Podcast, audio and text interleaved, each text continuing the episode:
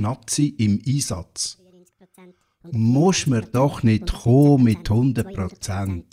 100% Diskretion. Mit dem muss mir doch gar nicht kommen.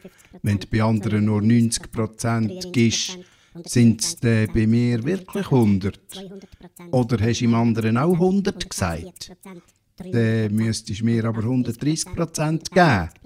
Mindestens. Und wie viel wären der? Nur 100%.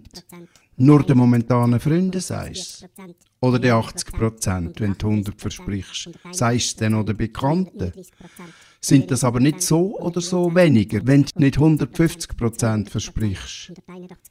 In der Nazi haben die Spieler alle gesagt, sie hätten 120% gegeben, weil 100% nicht gelangt hätten. Was wäre denn gewesen, wenn sie 150% gegeben hätten? Kein Penalty schießen. Oder 200 Prozent. Nicht einmal eine Verlängerung.